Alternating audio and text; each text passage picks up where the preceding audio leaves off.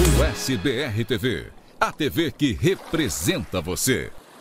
Curta, comente e compartilhe. Essa é o SBR TV. USBR News. Oferecimento: Two Easy Insurance. Seguros de saúde, de viagem e de vida. 321 344 1199.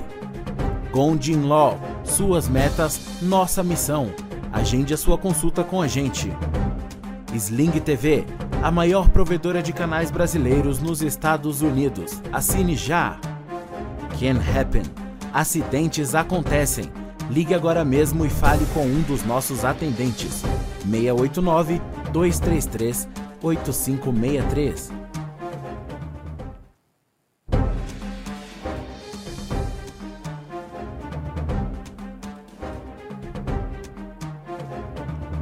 Olá, muito boa noite para você. Seja muito bem-vindo ao USBR News, ao vivo, direto dos estúdios da USBR TV, para você em qualquer lugar do mundo. Hoje é quinta-feira, dia 28 de julho de 2022. Na edição de hoje você vai ver mais de 180 brasileiros foram presos na fronteira do México em menos de 180 dias. Você vai ver o que foi que aconteceu e como foram essas prisões. Uma brasileira chamada Rafaele Souza foi condenada a sete anos e meio de prisão por ter jogado o filho numa lata de lixo. Ele era recém-nascido, isso lá em Palm Beach, na Flórida. O PIB não cresce aqui nos Estados Unidos e os especialistas disse, dizem que existem indícios de que pode enfrentar uma recessão em breve. A Casa Branca diz que não. E a JetBlue fecha a compra da Spirit e se transforma na e pode se transformar na quinta maior companhia de aviação do país. E você tem sorte? A Mega Million acumulou e pode pagar amanhã 1,1 bilhão de dólar já fez a sua aposta? Então corra, porque ainda dá tempo. A gente conta tudo para você. Na edição de hoje tem a Covid-19, também a situação do, da monkeypox em todo o mundo, aqui nos Estados Unidos e também no Brasil, e muito mais. Vem com a gente, porque o SBR News desta quinta-feira já está no ar.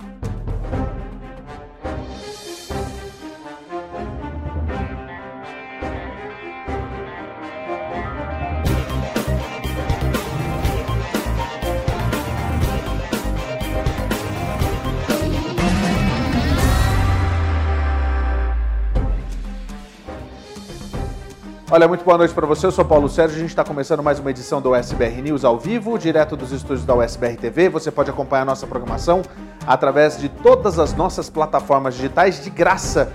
Você não paga para ter o sinal da USBR TV na sua casa. Você pode assistir através do Roku, do Fire Stick da Amazon, também através da Apple TV.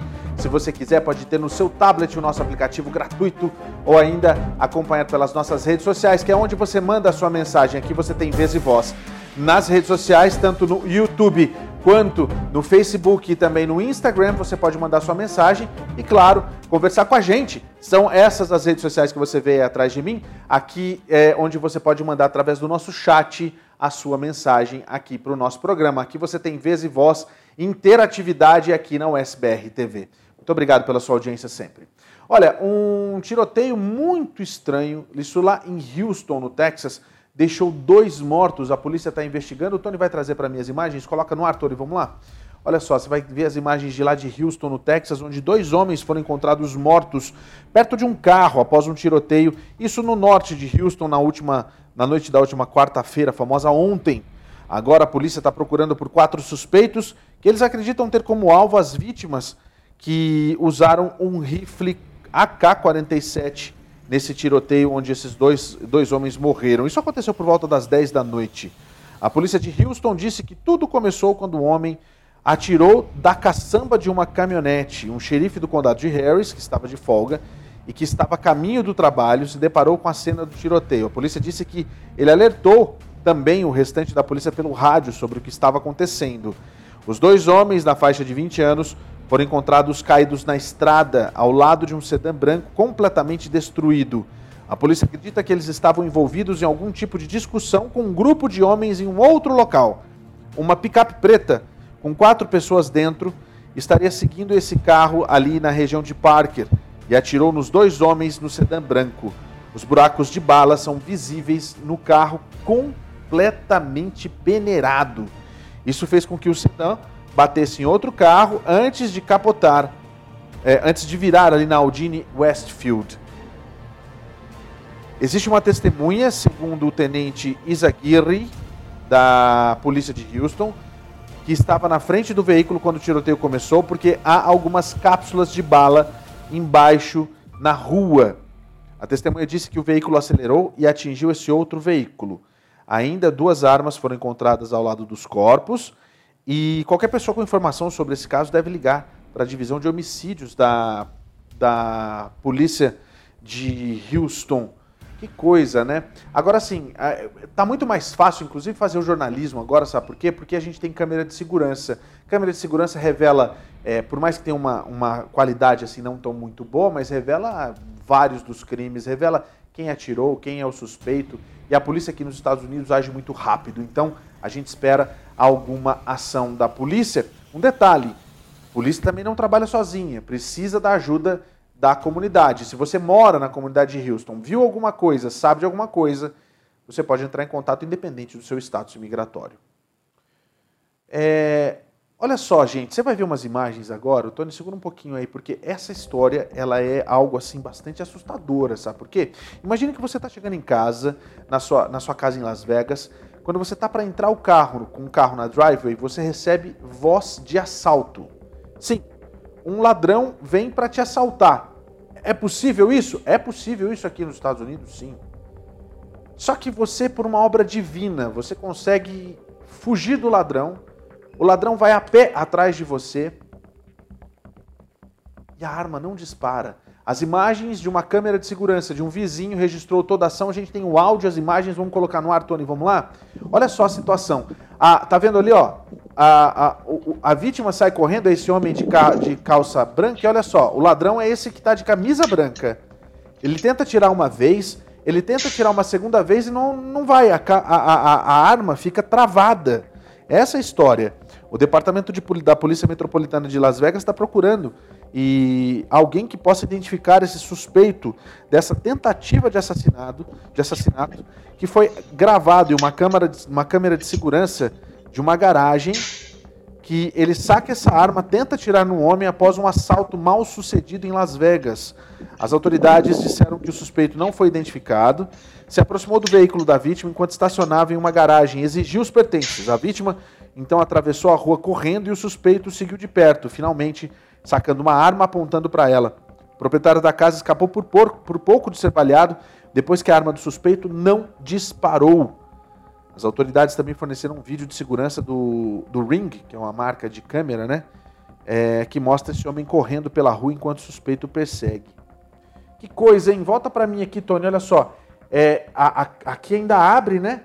Ele sai correndo, ele podia ter morrido ali mesmo. Ele podia ter morrido aqui, ó, no driveway da casa na frente. Olha que situação, que coisa mais maluca. O cara ia atirar, justamente, o cara ia atirar na mais pura maldade. Sabe por quê? Porque não conseguiu, ele não conseguiu nesse caso aqui, esse bandido, esse vagabundo, ele não conseguiu realizar o assalto. A vítima fugiu, ele foi atrás e sabe, por um sopro divino, quando não é hora, não é para ser hora né? É impressionante isso, cara. É algo assim que é por Deus, por Deus. A gente consegue ouvir o barulho. Quer ver, ó? Ó. Eu não acho. Olha lá, você viu? O barulho que você ouve depois não é do tiro, não. É o portão batendo, né? Mas é, é uma coisa assim que, pelo amor de Deus, em aonde a gente vai, o que está acontecendo com esse, com esse país na realidade?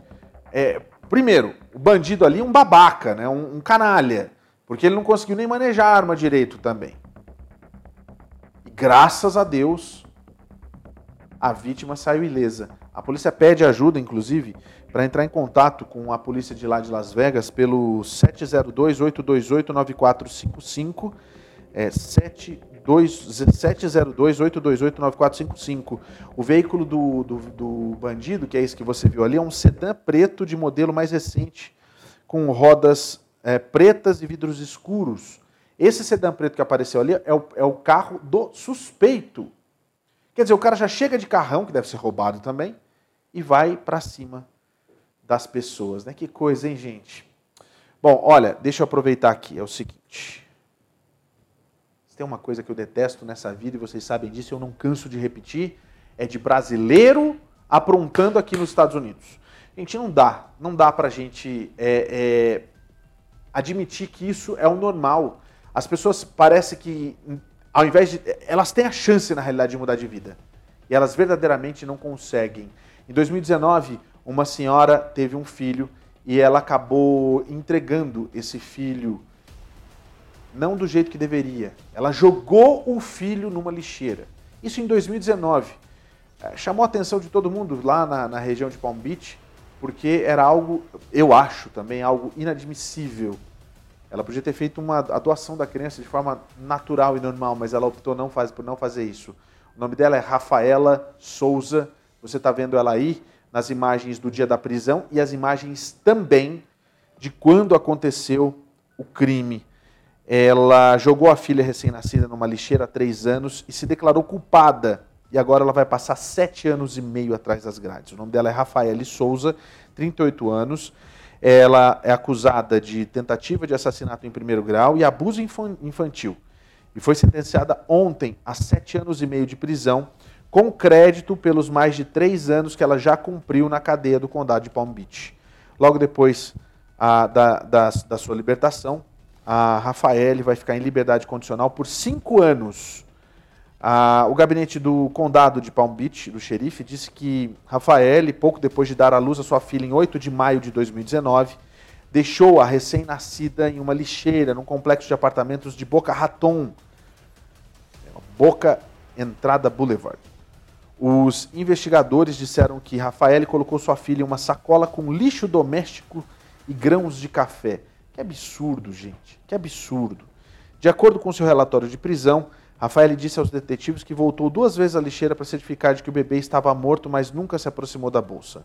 A menina, cujo nome é Sara Jimenez Carvalho, sobreviveu ao incidente. O pai, Carlos Jimenez Martins, tem a guarda da criança.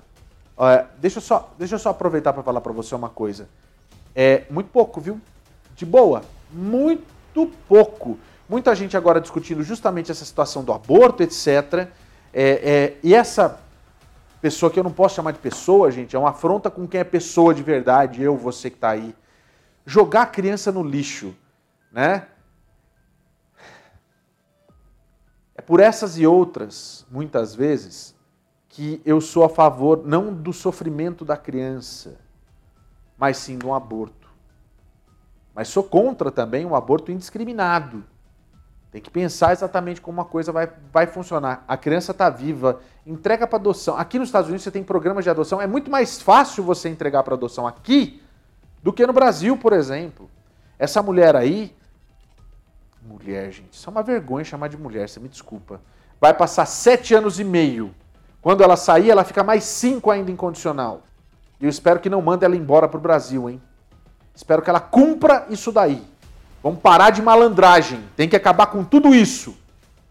É o cúmulo do absurdo. Apronta aqui. Ah, é, que, é, que, antigamente a imigração era meio, meio estúpida mesmo, né? Eles iam lá, soltavam, deportavam porque não queria ninguém aqui. É tudo imigrante, é tudo bandido, é tudo. Bandido tem que ir embora mesmo. Mas cumpra a pena nesse lugar. Por falar em imigração e nessas coisas todas, vocês viram a notícia aí, não?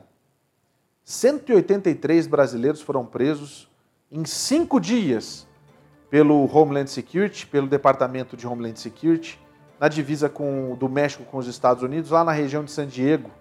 São 183. Só para você entender, dois grupos gigantes, quando antigamente a gente tinha é, um número de brasileiros que se juntavam né, a todas as outras nacionalidades como sendo o quinto ou sexto país nessa lista de pessoas que normalmente atravessam a fronteira dessa forma, hoje a gente tem o Brasil liderando pelo menos esses dois grupos que foram presos, um no sábado e o outro grupo na terça-feira. O primeiro grupo, só para você entender, foi preso com. Tinha cento e quantas pessoas ali? Cento e É, 224 no total. O primeiro grupo tinha 123 pessoas, para você entender. 123 pessoas.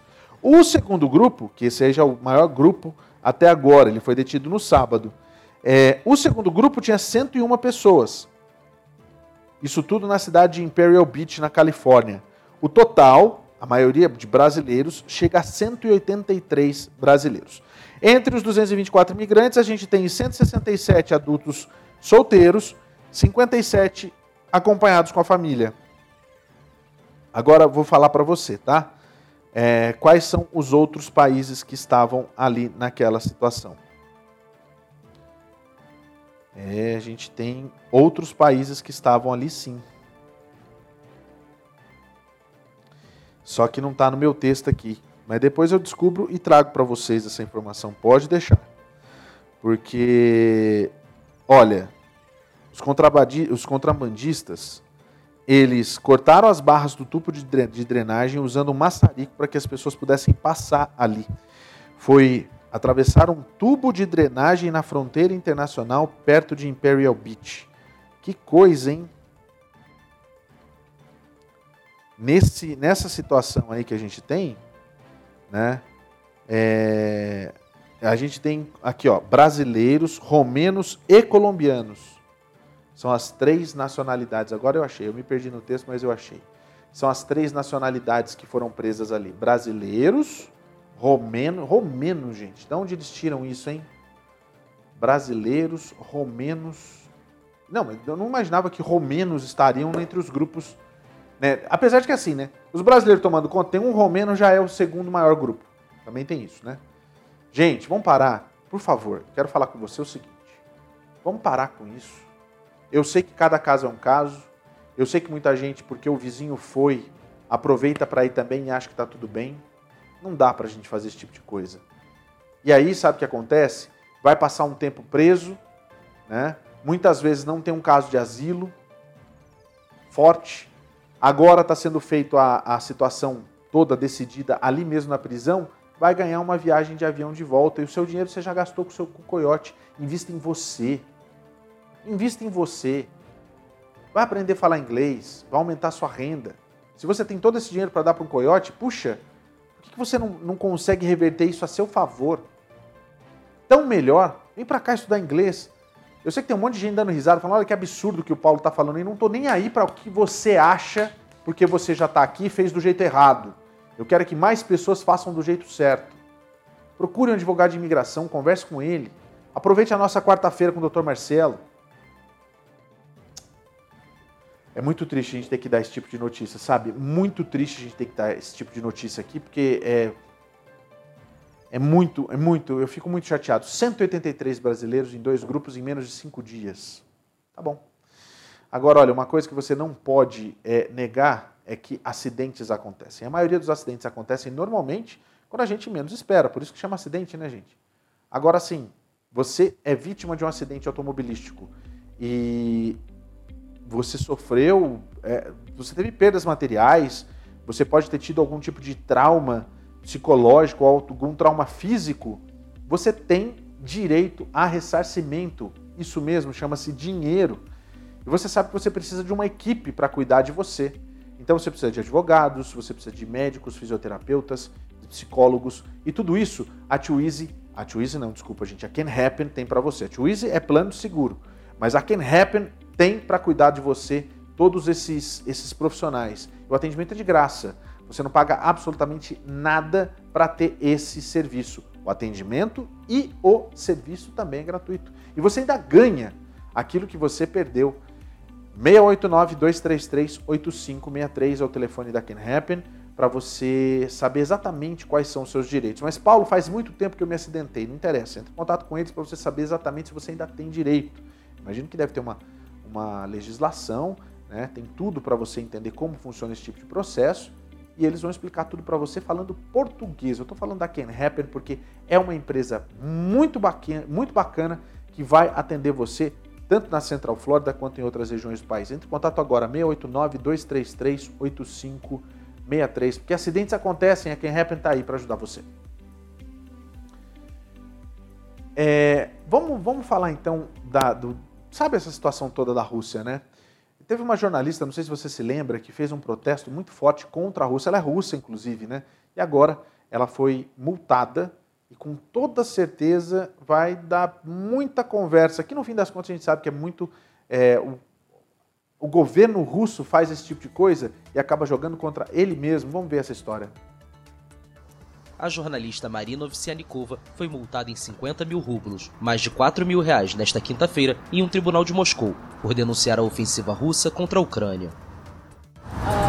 Ficou claro desde o início que esta audiência foi organizada para me intimidar, a fim de intimidar qualquer um que não concorde na Rússia, qualquer um que seja contra a guerra.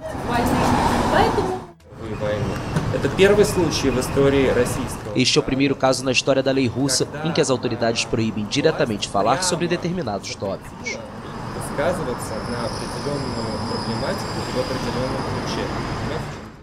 A jornalista é acusada de ter dito em 13 de julho, falando com jornalistas em uma audiência do opositor preso Ilya Yashin, que a operação na Ucrânia é um crime. Quatro dias depois, a repórter de 44 anos foi brevemente detida na região de Moscou.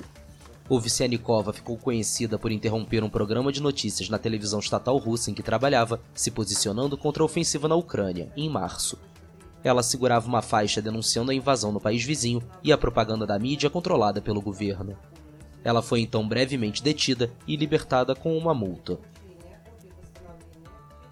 Vamos falar de economia então, olha só, o PIB dos Estados Unidos, ele na realidade não cresceu, ele diminuiu. E por conta disso, muitos especialistas estão dizendo que é bem improvável que o país passe por uma recessão. A Casa Branca nega e o presidente Joe Biden faz questão de dizer que não vê recessão no futuro do país. O produto interno bruto dos Estados Unidos voltou a contrair no segundo trimestre 0,9 na projeção anual, levantando temores de recessão na principal economia do mundo. No primeiro trimestre, o PIB encolheu 1,6%, segundo dados divulgados nesta quinta-feira pelo Departamento de Comércio. A definição comumente aceita de recessão são dois trimestres consecutivos de declínio no PIB, mas muitos economistas, assim como o governo de Joe Biden, dizem que a economia não está necessariamente em recessão, porque mostra outros indicadores mais favoráveis.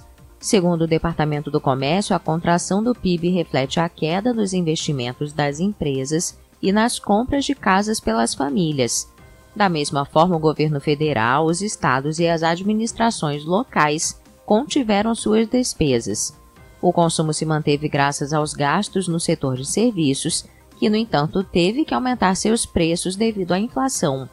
A contração no segundo trimestre é de 0,2% em relação ao anterior assim como ocorreu em outras economias avançadas. Em algumas economias avançadas, como por exemplo a Alemanha, a inflação está começando a encolher, mas ainda assim os números naquele país são muito, mas muito altos. A inflação desacelerou mais uma vez em julho na Alemanha, com 7,5%, e permaneceu em um nível considerado muito alto pela guerra na Ucrânia. Como já tinha acontecido em junho, a alta dos preços recuou como resultado das medidas do governo para sustentar o poder de compra. O índice de preços harmonizado, que serve de referência em nível europeu, subiu para 8,5% em julho, contra 8,2%, se afastando ainda mais do objetivo de médio prazo de 2% fixado pelo Banco Central Europeu. Os aumentos dos preços de energia, com 35%, e dos alimentos, com 14%, voltaram a ter um impacto significativo na taxa de inflação alemã. A isso se somam os efeitos nos preços em função das interrupções nas cadeias de suprimentos devido à pandemia.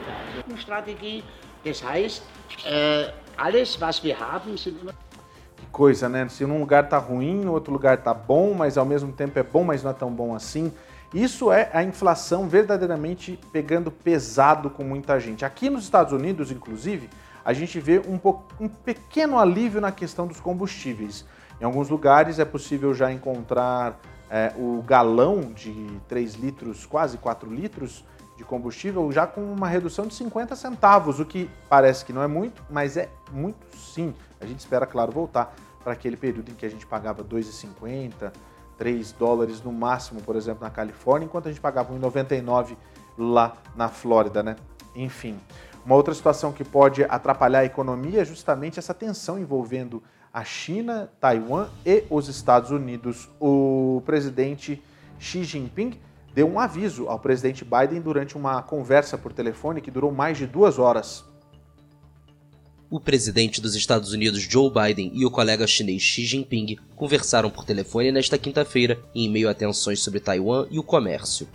A quinta reunião virtual entre os líderes desde que o americano se tornou presidente há um ano e meio durou mais de duas horas.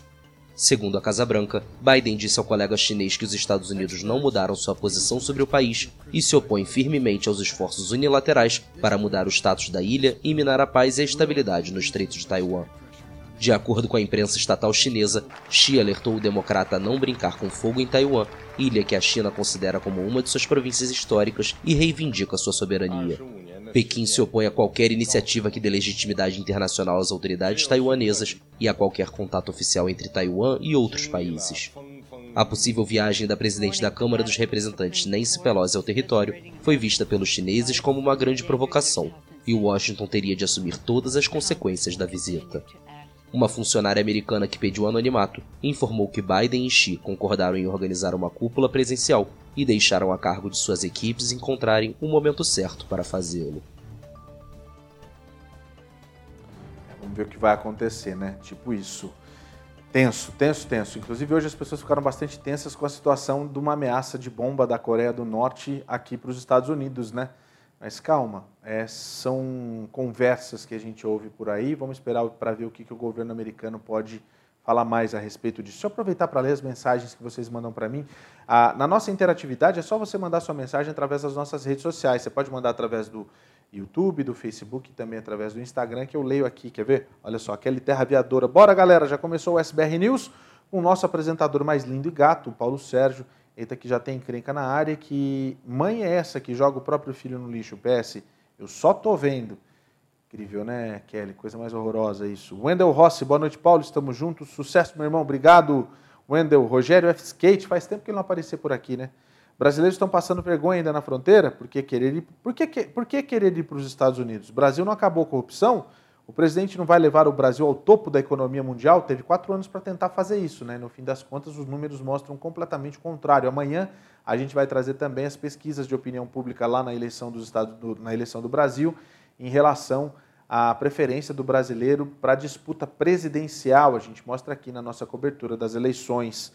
O Marcelo Marcho Moreira fala o seguinte: boa noite para toda a equipe da USBR TV. Já estamos ligados aqui no Rio de Janeiro. Manda um abraço, super transmissão para você, Paulo Sérgio. Estamos juntos. Obrigado mesmo, viu, Marcelo?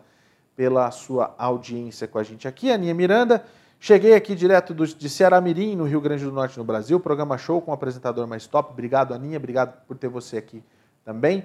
Um abraço para o Neto Melo, que está lá assistindo a gente. Ele está em Las Vegas ou está em, em, em Miami? Obrigado pela audiência, cada vez mais perto aqui, viu, Neto? E até que é a sua área agora, tem uma notícia para te contar aí. Você que gosta muito da Frontier e da Spirit, você que mexe com essa situação de turismo, você vai gostar de ouvir isso que eu vou trazer agora. A situação é a seguinte: primeiro, a, a Spirit, né, a Frontier, tentou comprar a Spirit. Aí o que aconteceu? Não conseguiu. No fim das contas, a JetBlue fechou a compra da Spirit e a partir de agora já é a quinta maior é, companhia de aviação do país. Calma, porque ainda precisa de mais algumas coisas, né? Não é simplesmente assim. A JetBlue venceu nessa quinta-feira uma longa guerra de lances de meses pela Spirit Airlines, depois que a companhia aérea de baixo custo aceitou o seu acordo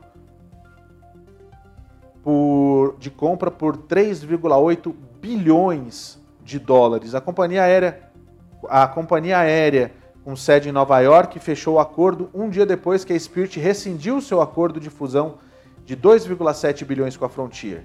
As ações da JetBlue caíram 2,4%, enquanto as ações da Spirit subiram 5,4% nas negociações no período da tarde. Com uma participação de mercado combinada de 9%, a aquisição criaria a quinta maior companhia aérea dos Estados Unidos. A JetBlue espera que o acordo resulte em 600 milhões a 700 milhões em sinergias líquidas anuais e acelere o seu plano de operar mais de 1.700 voos diários para mais de 125 destinos.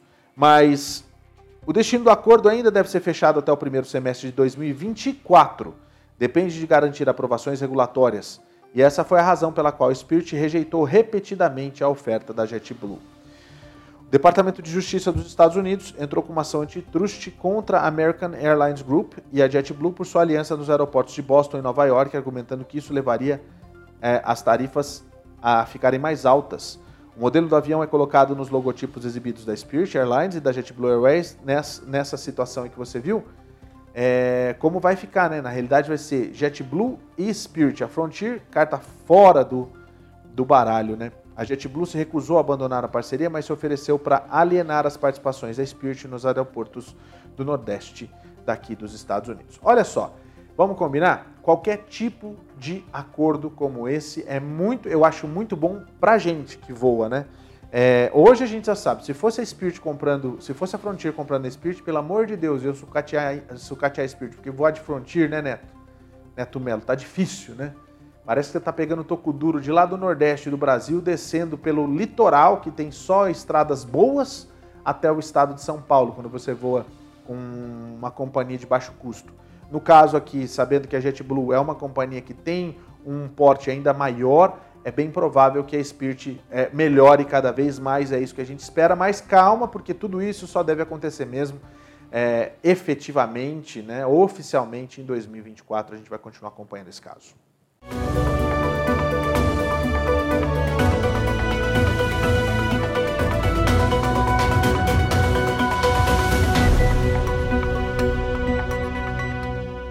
Quem disse que a Covid acabou tá mentindo, viu? A Covid não acabou ainda não e agora a gente está começando um surto de monkeypox que eu vou falar com você daqui a pouquinho.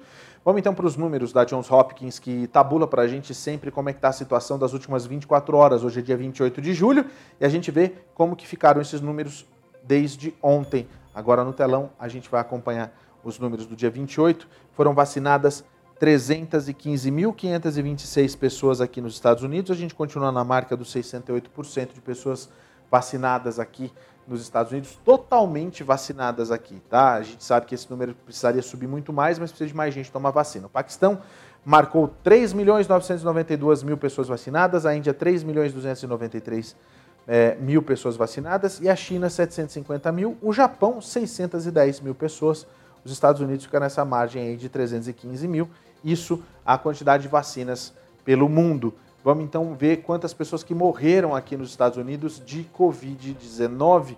Passa de 420, chegamos a 427 pessoas que morreram de Covid-19. É inacreditável ainda, né? A gente já está indo para o terceiro, praticamente o terceiro ano dessa doença nessa situação.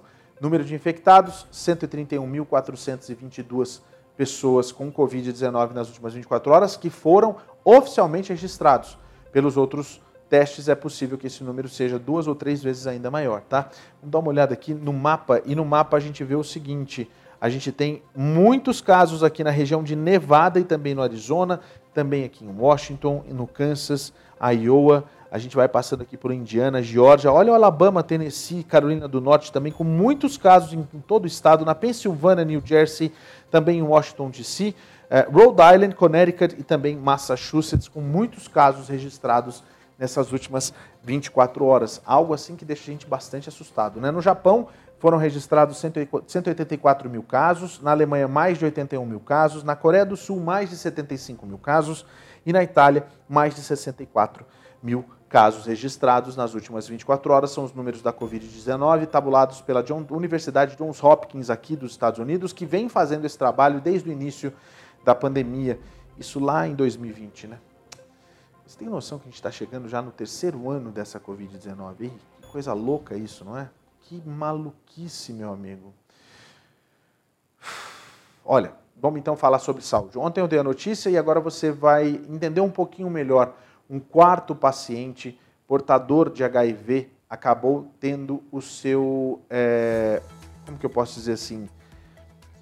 Ele, ele teve o vírus erradicado do corpo. Quer dizer, ele não tem mais a doença. Ele foi curado. Isso é uma notícia de muita esperança para muita gente. O paciente, que pediu para não ser identificado, é um homem de 66 anos que vivia com HIV desde a década de 80. Ele se tratava no hospital da cidade de Duarte, na Califórnia, e foi curado após receber um transplante de medula óssea para tratar uma leucemia.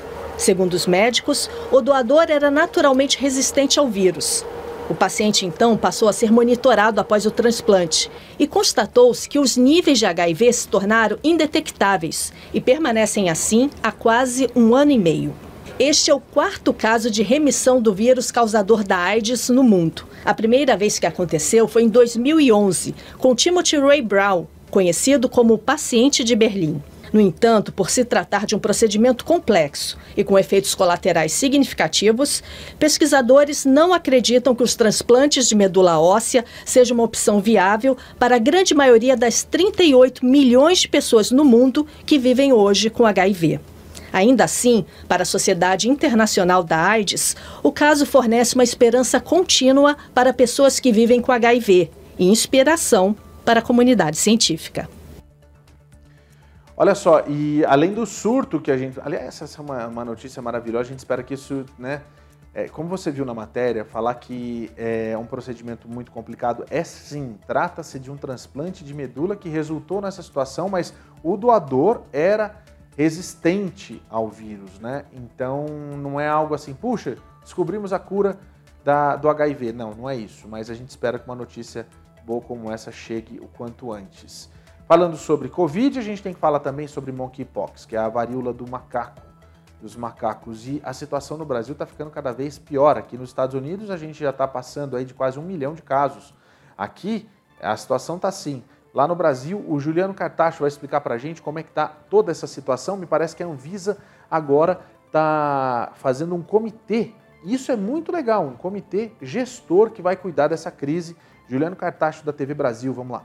A Anvisa decidiu criar o Comitê Técnico da Emergência Monkeypox. Esse grupo vai reunir profissionais de diversas áreas, como pesquisa de, de práticas de fabricação, de farmacovigilância e das terapias avançadas. Esse comitê vai permitir a execução de ações coordenadas que acelerem os processos de pesquisas clínicas e também a autorização de medicamentos e vacinas contra a varíola dos macacos. A monkeypox é uma doença doença causada pela infecção com vírus, como nós vimos agora na reportagem. E entre os principais sintomas, os mais comuns estão febre, dor de cabeça, dores musculares e exaustão.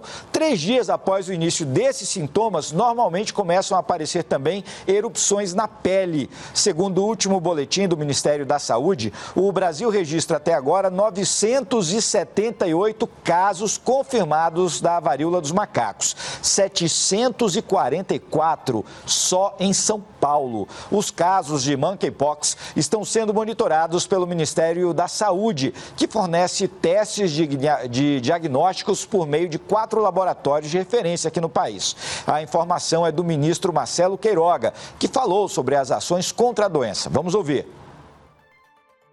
Desde o primeiro caso suspeito aqui no Brasil, o Ministério tomou todas as providências. Já temos uma estrutura em quatro laboratórios públicos para fazer o diagnóstico. Claro que é algo novo, né? E essa emergência de saúde pública de importância internacional, ela é reconhecida justamente para que os sistemas de saúde, eles cada vez se preparem mais para assistir esses casos. Que bom que pelo menos nessa situação do monkeypox a, o governo brasileiro está tomando a frente, mostrando exatamente aquilo que ele é, um exemplo para o restante do mundo e não aquela bagunça que a gente viu no período da Covid-19, né? Vamos ver se eles se ajeitam, se tomam vergonha na cara. Me parece que sim, né? Vamos torcer para as coisas ficarem cada vez melhor. Agora, uma coisa que você tem que ter mesmo é consciência de que saúde é muito importante para você, principalmente quando a gente está falando de saúde nossa, da nossa família, e isso é muito sério, porque você precisa ligar agora para a Easy Insurance para falar sobre o seu plano de saúde. Agora, se você pensa que a tua família não precisa de amparo quando você ficar doente, por exemplo, seis meses de cama, quem que vai botar aquele, aquela ajuda lá dentro de casa, aquele complemento da renda da família e muitas vezes a única fonte de renda. Pois é, você tem a chance de fazer um plano, um seguro de vida.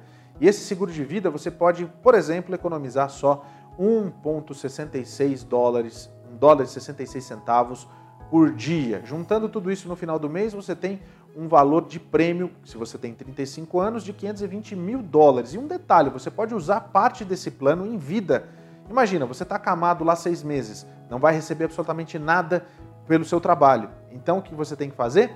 Usar o seu seguro de vida. Mas, Paulo, eu não morri, não tem problema. Em vida você recebe até 80% do valor do seu prêmio e você não vai deixar a sua família desamparada. Faz o seguinte, manda a palavra USBRTV para 321 344 1199 e fala o seguinte com o pessoal do atendimento. Eu quero saber do meu perfil. Eles vão explicar, você vai passar todos os seus dados, eles vão explicar qual é o perfil real, né, a cotação real no seu perfil para saber quanto que você vai receber de prêmio num, num, eventual problema que você tiver. A gente não pode dar mole, eu sei que é um assunto muito ruim, muito chato, mas faz parte da vida da gente. Então entre em contato com a Twizy agora. A Twizy é a sua provedora de seguros aqui nos Estados Unidos e principalmente para a comunidade brasileira falando português. Isso é que é o mais bacana, tá? Vem para a Twizy você também. Olha só, gente, tem uma coisa para contar para vocês aqui que eu sei que na realidade muitas vezes as pessoas ficam daquele jeito. E aí, vai ser, não vai ser? Você vai ver aquele burrinho e o, e o, e o, o elefantinho aqui atrás, porque é uma briga de egos, né? É justamente aquela situação que a gente nunca sabe o que vai acontecer. Quando junta democrata e republicano, a gente só tem coisas boas, mas quando um vira as costas para o outro, a situação é bem complicada. Acontece que o Joe Manchin, que a gente diria que ele é um senador democrata lá de West Virginia, ele finalmente decidiu ser verdadeiramente um senador democrata e chegou a um acordo com o seu partido e vai votar a, a questão do orçamento, da reconciliação orçamentária. Porém, né, essa situação ainda não foi 100% descrita sobre como vai ser. E a gente, inclusive, tem as, a, a, as informações sobre o que é que vai ter ali na, nessa situação. Né? Presta bem atenção. Paulo, tem imigração? Não, não tem imigração. Por que, que não tem imigração? Não tem porque. Lembra quando a Elizabeth McDonald ela simplesmente não aceitou que a imigração fosse levada num projeto de reconciliação orçamentária? Dentro desse projeto, a votação lá no Senado, ela rejeitou todos aqueles planos, o A, o B, o C, o D, o F, o G, todos. Ela disse que não. E aí, os democratas não querem peitar. Por isso, nesse pacote bilionário de reconciliação orçamentária, está sim uma esperança de que isso faça com que os eleitores em novembro possam votar pelos democratas e aí sim a gente ter a chance dos projetos que estão parados no Senado serem votados, porque eles já foram aprovados na Câmara. E aí a coisa pode pegar muito bem. Vou contar para você um pouquinho dessa história que foi divulgada pelos dois, tanto pelo, é, pelo Chuck Schumer e também pelo Joe Manchin. A situação é, o seguinte, é a seguinte: a gente tem uma, a gente tem uma situação em que é, vai ser feito esse pacote para acabar com acabar não, ajudar em projetos para combater o climate change. A gente vai também conseguir fazer com que as taxas de bilionários, bilionários sejam taxados em até 15%, isso é muito importante. E também a gente tem uma questão que é mais importante ainda para você que é imigrante ou não, que é a redução das receitas, né, dos remédios que são é, vendidos como receitas, né, com receitas. Esses remédios são muito caros, então, por exemplo, quem precisa de insulina, muita gente vai até o Canadá e agora verdadeiramente não vai precisar mais fazer isso. Tudo isso, é, a redução de emissão de gases, a diminuição de, de, do uso da gasolina e o incentivo a energias limpas, isso o Manchin era contra. Mas depois de uma conversa com seus é, eleitores e os seus lobistas, segundo ele, ele chegou a esse acordo e vai votar sim para fazer com que esse pacote diminua a inflação. Vamos torcer para que tudo isso verdadeiramente aconteça, não é? Porque é questão não só de política, mas de vontade política. Olha, agora já são 8 horas e 18 minutos para você que está no Central Time, 9 e 18 para você que está aí na região de Nova York, na costa leste dos Estados Unidos. Muito obrigado pela sua audiência aí no Japão também, agora de manhã assistindo às nossas notícias. Para você que está ouvindo o nosso podcast, aliás, muito obrigado pela audiência de vocês que já assinaram o podcast no Spotify, assinaram no Google Podcasts, também na Apple, no, nos podcasts da Apple. Nossa, muito obrigado mesmo. A gente está cada dia mais surpreendido com a, as pessoas que estão ouvindo o nosso podcast. Então, olha, estou falando com você que está aí ouvindo a gente. Muito, muito, muito obrigado mesmo por fazer mais um produto da USBR TV ser sucesso, tá? Deixa eu aproveitar para ler as mensagens aqui. Vamos lá então. Meu iPad novo aqui. É de High Performance Products. Hoje a gasolina chegou a 3,63 no Sams em Clearwater. 3,63? Barato. O Tony pagou 4,80 aí. 4,39 na realidade. 4,39, Tony? Não, 4,89 ele pagou lá no Costco, aqui em Salt Lake City. É, foi. Como é que é? Ah, não, você pagou o premium. A gasolina premium, 4,89. Tá bom, tá bom, tudo bem. Oliveira Júnior, boa noite. O problema dos Estados Unidos é a falta de vergonha na cara de muitos americanos que não querem mais trabalhar e viver às custas do governo. Lamentável. Acontece que não tem mais tanta, é, tanta coisa que o governo está dando, não. O problema é que eles querem salários maiores, mas não querem se qualificar para outros lugares que possam ganhar salários maiores. E aí não trabalham naquilo que precisa e vivem sim mamando na teta do governo, com aqueles stickers, não sei o que, lá, lá, lá. É verdade, Oliveira, você tem toda a razão. Jefferson, treinador Costa, o melhor da América, abraços, meu nobre treinador Jefão aí na Flórida. Obrigado, Jefferson, pela sua mensagem aí, viu? Marcela, boa noite, Paulo. Cheguei de viagem, estava com saudades de vocês, senti falta do jornal. Um beijo a todos. Pode, podia ter assistido online, né, Marcela? Mas que bom que você estava de férias, descansando. Agora você pode ficar, voltar a ficar ainda mais informado e mandar seus comentários. A gente também sentiu falta, viu? Daniel Rosa, estamos em Olinda, Pernambuco. Obrigado, Daniel, pela audiência a todos os pernambucanos eu morei em Recife e sei que é uma cidade acolhedora demais, Olinda mais maravilhosa ainda. A gente sabe que o Brasil merece, o Brasil é lindo, né? A gente tem que falar mesmo. Mas muita gente tem o interesse de estar aqui nos Estados Unidos, só não pode esquecer das nossas raízes. Só não precisa levar ferro e fogo e trazer o Brasil junto. Essa é a história. Mas obrigado aí a todos os pernambucanos, aos paranaenses, os paulistas, cariocas, capixabas, todos assistindo aqui. Principalmente os mineiros também, que gostam muito de assistir o nosso jornal, tá? Obrigado mesmo. Bom, vamos lá então. É, vamos falar sobre, vamos falar sobre, já que a gente está falando sobre essa, essa, questão do, do, do, orçamento, essa questão do climate change e tal, mas ninguém está pensando nessa questão do espaço, não é? é? É bom a gente ficar com um olhinho lá em cima assim, porque se ficar ruim aqui, vai ficar ruim lá em cima também. Olha só, é, tá rolando uma situação. Se é, uma tempestade solar pode fazer com que dois satélites acabem colidindo, é isso mesmo. Vamos ver nessa matéria da, do Olhar Digital. O aumento do efeito de arrasto em decorrência de tempestades solares pode acelerar a queda de alguns satélites, como já mostramos aqui no Olhar Digital. Só que essa não é a única consequência que esse fenômeno pode trazer para os objetos que estão em órbita. Especialistas se preocupam com o alto risco de colisão de satélites entre si ou até mesmo com detritos. A rede de vigilância espacial dos Estados Unidos rastreia atualmente cerca de 20 mil objetos na órbita terrestre baixa. Alguns desses elementos são satélites operacionais, mas a maioria são naves espaciais não operacionais, partes de foguetes e fragmentos de detritos gerados em colisões. Os especialistas usam radares para monitorar e manter o controle de onde esses objetos estão localizados e projetar suas trajetórias para o futuro. Quando dois objetos, por exemplo, um pedaço de detrito espacial e um satélite, aproximam-se perigosamente um do outro, um operador de satélite recebe um aviso. Em alguns casos, eles conduzem manobras de evasão para evitar uma queda ou uma colisão. Só que há situações imprevisíveis, pois nem sempre é possível ter certeza da posição na qual esses objetos se encontram, e essa imprevisibilidade aumenta durante as tempestades solares. A boa notícia é que, felizmente, essas tempestades solares superpoderosas não acontecem com tanta frequência. Uma das maiores preocupações dos especialistas é com o aumento do número de satélites e detritos espaciais orbitando o planeta atualmente. Isso porque uma próxima grande tempestade solar poderá deixar o entorno da Terra caótico por várias semanas.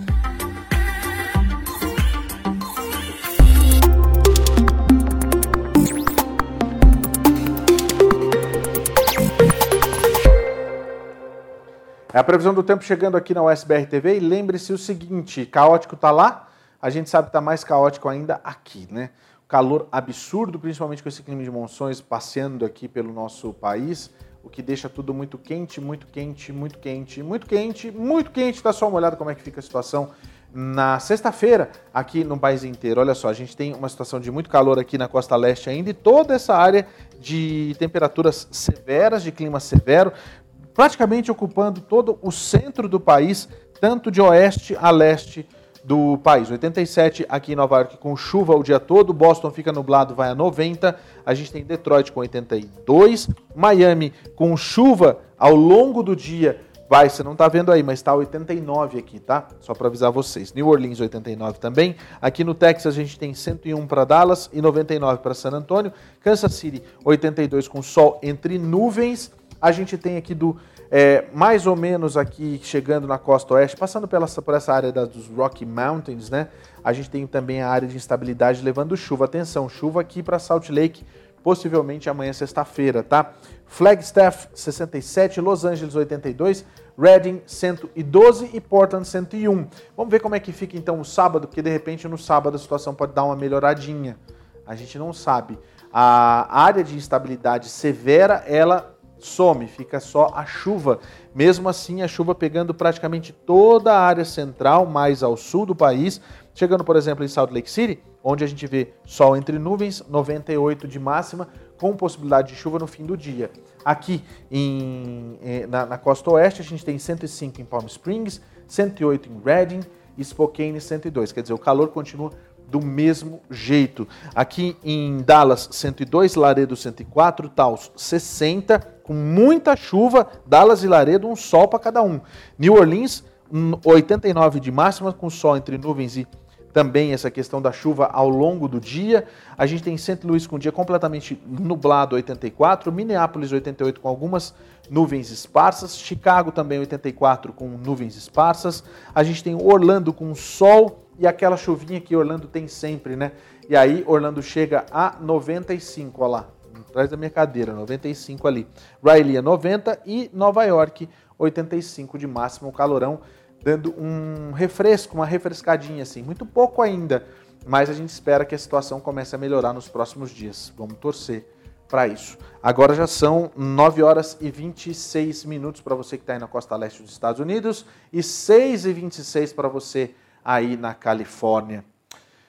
Gente, uma dúvida, tá? Vou perguntar para você. É, o Facebook copiou o TikTok? É isso mesmo? Parece que sim. O Mark Zuckerberg está sendo muito criticado, inclusive, porque essa nova atualização do Facebook pode trazer problemas para as empresas que estão no Facebook. Mark Zuckerberg explicou que a rede agora está dividindo o feed em duas partes. Uma aba seria para o usuário ver publicações de amigos e familiares e a outra para conteúdos diversos. Só que ao abrir o aplicativo, os usuários estão sendo jogados direto para a aba de descobertas, que é configurada pelos algoritmos da Meta. E isso ficou muito claro para quem usa a rede. O Facebook parece estar copiando a rede vizinha, o TikTok. E qual seria o motivo disso tudo?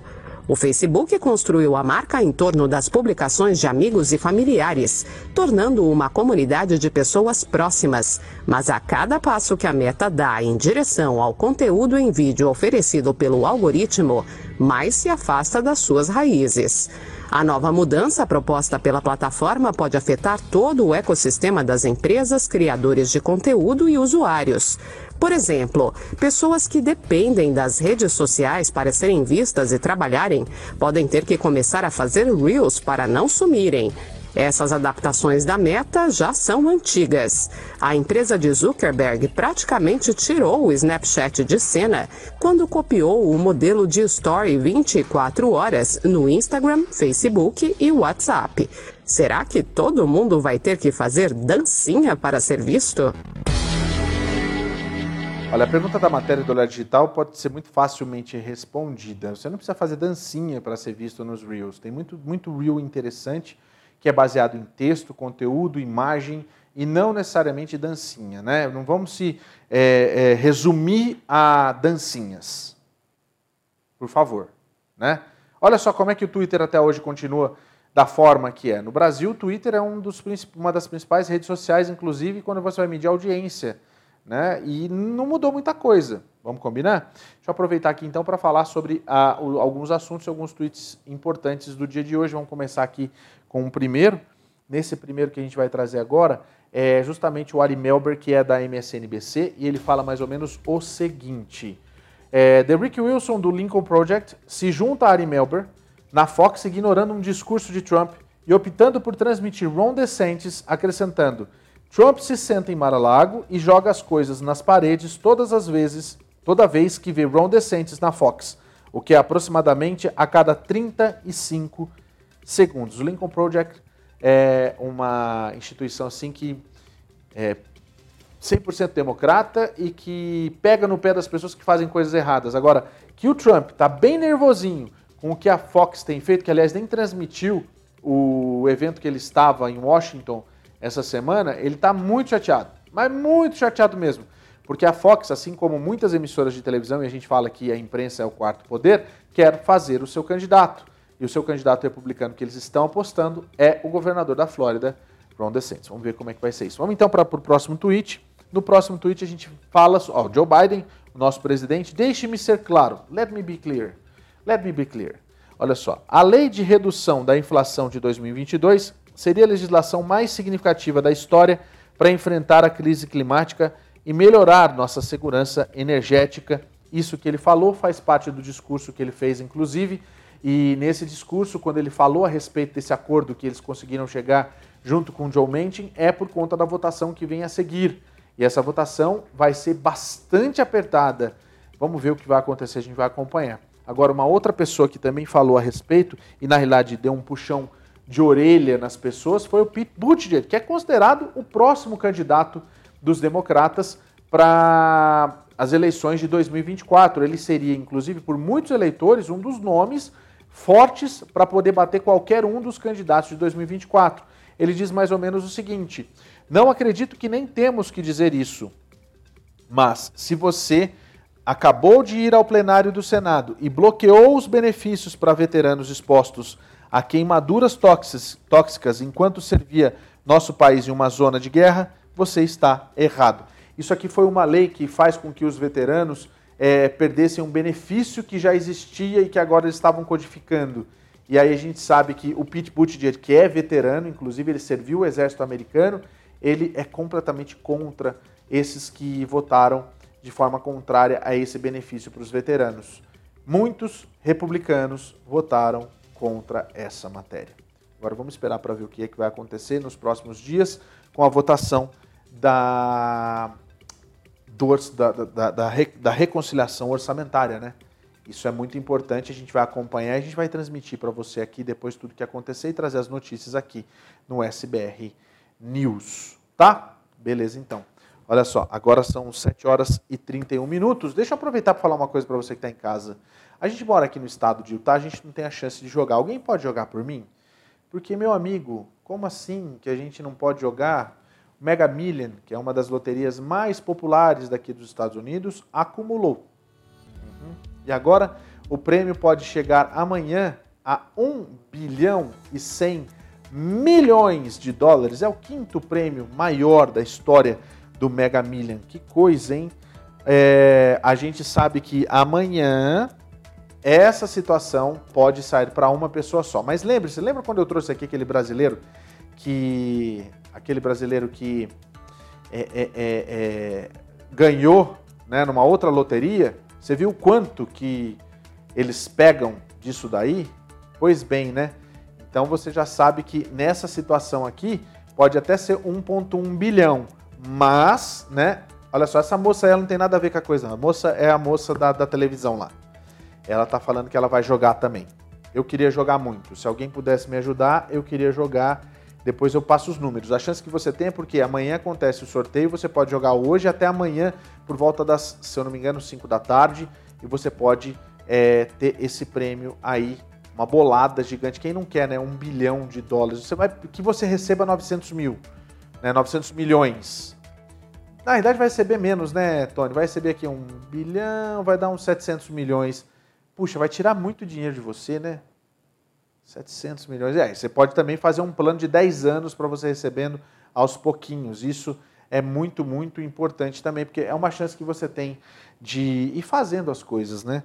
é, aos poucos. Vamos lá então, Ricardo RCA. Boa noite. Aqui na região dos lagos no Canadá está um verão gelado. Ainda não desligamos o fogão a lenha. Verão perdido. Como assim, cara? Um verão, verão, gel... Verão gelado, é isso mesmo? Como que é verão gelado, hein? Que doido, cara. Olivia Passos, fala seus números, PS, que eu jogo para você aqui. Aí você ganha, você some, né, Olivia? E aí você some com o meu dinheiro. Porque você não vai falar que fui eu. O yeah. Como assim? Pode deixar, Olivia. Vou mandar para você uns números. Você joga uns 3, 4 aí. Ou põe lá na maquininha, deixa a maquininha sortear, que isso também é bacana. Né? Ó, alguém me arruma o telefone da Olivia aí, que eu vou mandar para ela. O... Você quer jogar, Tony, também? Vamos? Vamos jogar?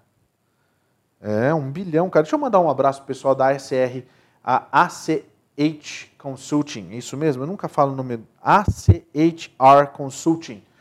As meninas são incríveis e estão sempre aqui prestigiando. Obrigado mesmo, viu? É, Ana, é, as meninas lá que fazem os melhores currículos já arrumaram emprego, já arrumaram não, já fizeram com que os brasileiros conseguissem se qualificar para vários empregos aqui nos Estados Unidos. É algo que é simplesmente incrível, não, posso, não podia deixar de dar o, o negócio aqui para você, né? Para você tá aí. E a semana que vem você vai conhecer um pouquinho mais da Escola da Riqueza. Você já ouviu falar sobre isso ou não? É um evento que vai acontecer na sexta e no sábado, tá? Esse evento acontece, esse, esse na realidade é um evento que você vai poder participar. E o Marcos, que é um dos responsáveis pela criação da Escola da Riqueza, vai estar conversando com a gente aqui. Você não pode perder se você verdadeiramente quer melhorar de vida e entender que você é capaz de fazer sua vida melhor. Então é isso, amanhã eu estou de volta a partir das 8 e meia da noite. Lembrando que isso é investimento também, no, e tem investimento no metaverso também, é isso? Que louco, hein? Que legal. Então tá, gente, olha, muito obrigado pela sua audiência, obrigado por você que está aqui. Amanhã a gente está de volta a partir das 8 e meia da noite com mais uma edição do SBR News. Uma boa noite para você. Até lá. Obrigado, pessoal. Valeu. Tchau.